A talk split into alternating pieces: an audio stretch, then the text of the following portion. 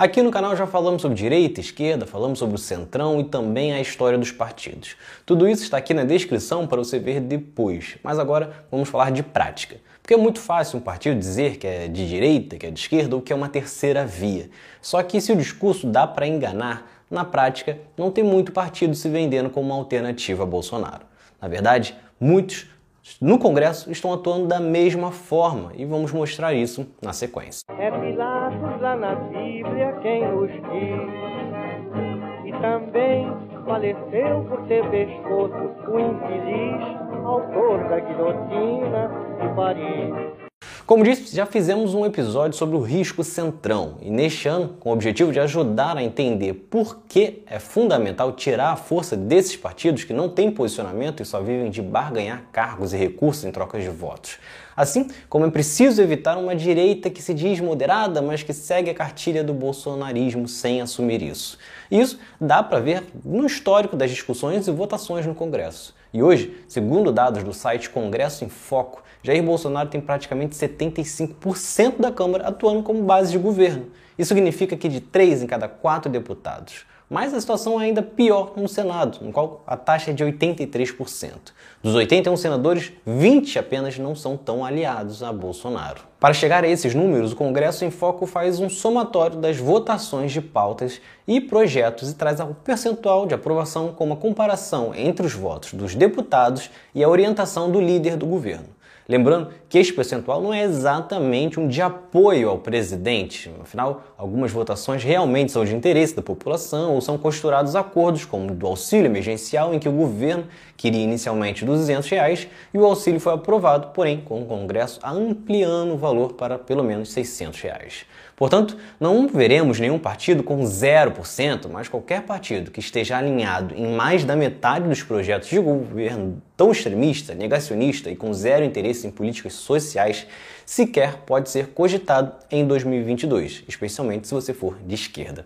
E caso você seja bolsonarista e está acompanhando este episódio, primeiramente, fico muito surpreso por você ainda ser bolsonarista com tudo o que está acontecendo. Mas na descrição você confere alguns episódios do porquê este canal, obviamente, é totalmente contrário a este governo e ao longo de todo o ano você vai acompanhar aqui a importância de escolher partidos e políticos de esquerda ou políticos progressistas em 2022. Mas voltando ao assunto, hoje temos 24 partidos com representação na Câmara dos Deputados. É importante fazer esse recorte agora, porque em 2022 muitos políticos e partidos já votarão de acordo com as alianças que vão costurar para as eleições.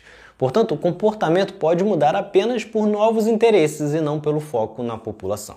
Atualmente, desses 24 partidos, 10 deles votaram pelo menos 90% junto de Bolsonaro. Ou seja, são extremamente alinhados. Temos o DEM, 90%, que era do Mandetta, que queria ser candidato, e o DEM ainda diz que vai ter candidato à presidência. O PL, o PP, o PSC, o PSD, o PSDB de Dória, o PSL, o PTB, o Republicanos e o Patriota.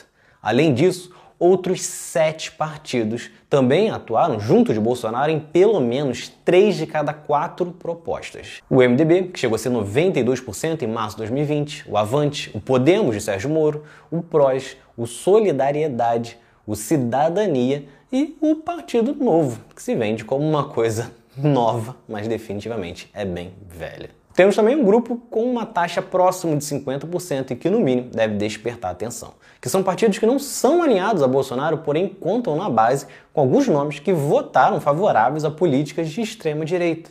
No PDT, por exemplo, Marlon Santos, do Rio Grande do Sul, Flávio Nogueira, do Piauí, votaram junto de Bolsonaro em mais de 80%, ou seja, uma atuação típica de direita ou centrão.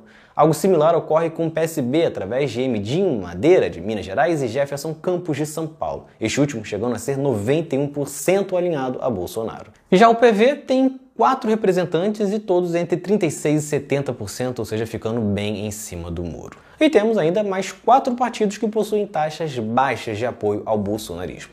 Desse, nenhum representante na Câmara acompanha o líder do governo em mais de 31% até aqui. PSC do B, 29%, o PT, 24%, Rede, 31% e o PSOL é o menos, com 18%. Portanto, vale a pena ficar de olho nesses partidos e nesses nomes. Muitos dos partidos que estão com Bolsonaro amanhã ou depois estarão com Lula, o Ciro ou o PSB por conveniência. Na política é necessário fazer alianças, pois a base do governo precisa alcançar pelo menos 308 cadeiras para que PECs, por exemplo, sejam aprovados. Por isso, ter o centrão na base de governo é acaba sendo necessário. Mas se elegermos políticos de partidos mais alinhados ao projeto que acreditamos, menor será a dependência desses partidos sanguessugas. Se você quiser saber mais da atuação dos políticos durante este governo, o site Congresso em Foco faz uma análise bem completa no qual você pode ver como cada político e cada partido tem atuado nesses últimos anos. Portanto, vale a pena observar e acrescentar estes dados na hora de analisar em quem votar em 2022. Porque lembre-se sempre, Tão importante quanto votar para presidente é escolher deputados e senadores alinhados ao que você acredita. Então é isso. Se vocês gostaram, curtam, se inscrevam e assistam os próximos vídeos do outro lado da história. Valeu!